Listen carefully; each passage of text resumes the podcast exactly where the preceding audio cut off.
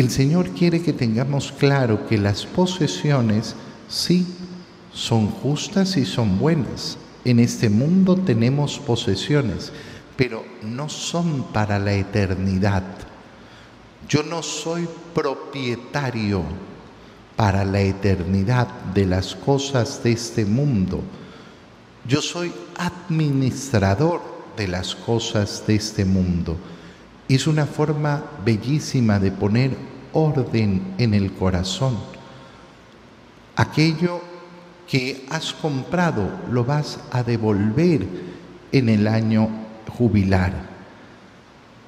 ¿Qué va a pasar con el pueblo de Israel? Que le va a costar muchísimo poner en práctica esta doctrina, esta enseñanza del Señor.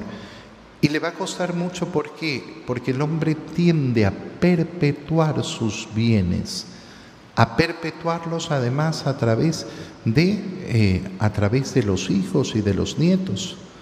Tenemos ese anhelo y ese deseo de asegurar el futuro de los hijos.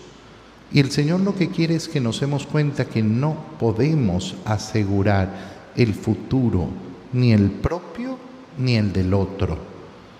entonces, tener efectivamente esa confianza en el Señor, usar los bienes que nos da el Señor y usarlos bien, pero sin apego, sin apego a esos bienes. Teniéndolos, sí, pero siempre para, eh, para el bien nuestro, para alcanzar el cielo.